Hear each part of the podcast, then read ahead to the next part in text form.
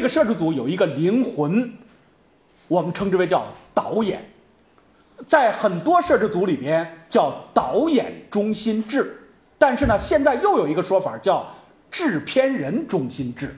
这这两个词是什么意思啊？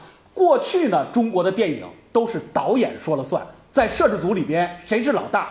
导演是老大，他是爷，别的人都得听他的。如果出现了创作上的分歧，对不起，你就是再有能力，你说的建议再好，导演不听，你还得听导演的，你还得听导演的。因此呢，就形成了导演中心制。那么，什么叫制片人中心制？随着我们跟美国文化交流越来越多，我们发现美国不是导演中心制，不是导演中心制是什么中心制呢？谁出钱，谁是老板啊？他说话说了算，而且他有权决定。你导演吧，我让你这么拍，你就得这么拍。你不这么拍，我甚至我就不用你了。更绝的是什么呢？有些导演，我让你拍完了，你准备进后期，准备把我前面拍的蒙太奇起来，组接起来。我发现你这个导演没这个能力，我不用你，我找另外一个导演。那么这样的故事发生在谁身上？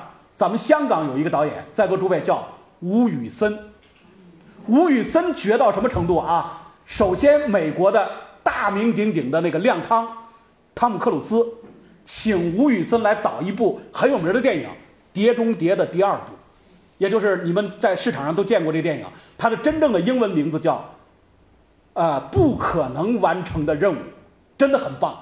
吴宇森导这个片子怎么导的？你们想都能想不到。《碟中谍》的主演汤姆克鲁斯既是主演，又是这部片子老板，每天给吴宇森三页纸，这三页纸是剧本，前边是什么情节不知道，后边情节什么不知道，反正给你三页纸，你给我拍吧。那导演说，那那那那我前后关系不知道，我简单跟你说说啊，但是剧本不能完全给你。为什么呢？我们有保密协议。吴宇森就在这种屈辱的情况下，就愣把这片子给拍完了。拍完了之后，对不起，不让你剪，不让你剪，因为他们有监制，没关系的啊。就算吴宇森拍的不好，监制会告诉他哪个地方哪个地方还得重拍。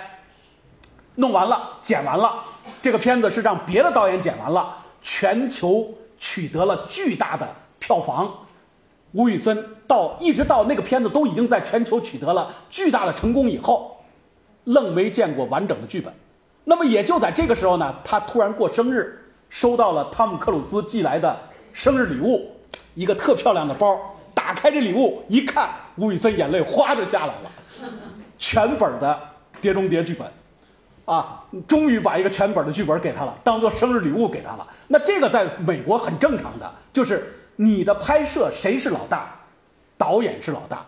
但是呢，今天我们越来越发现，管理这个剧组的是老大。但是咱们就没必要了，咱们就是这个片子由谁拍，哪怕你有不同的意见，全剧组只允许有一个声音，那就是导演啊，那就是导演。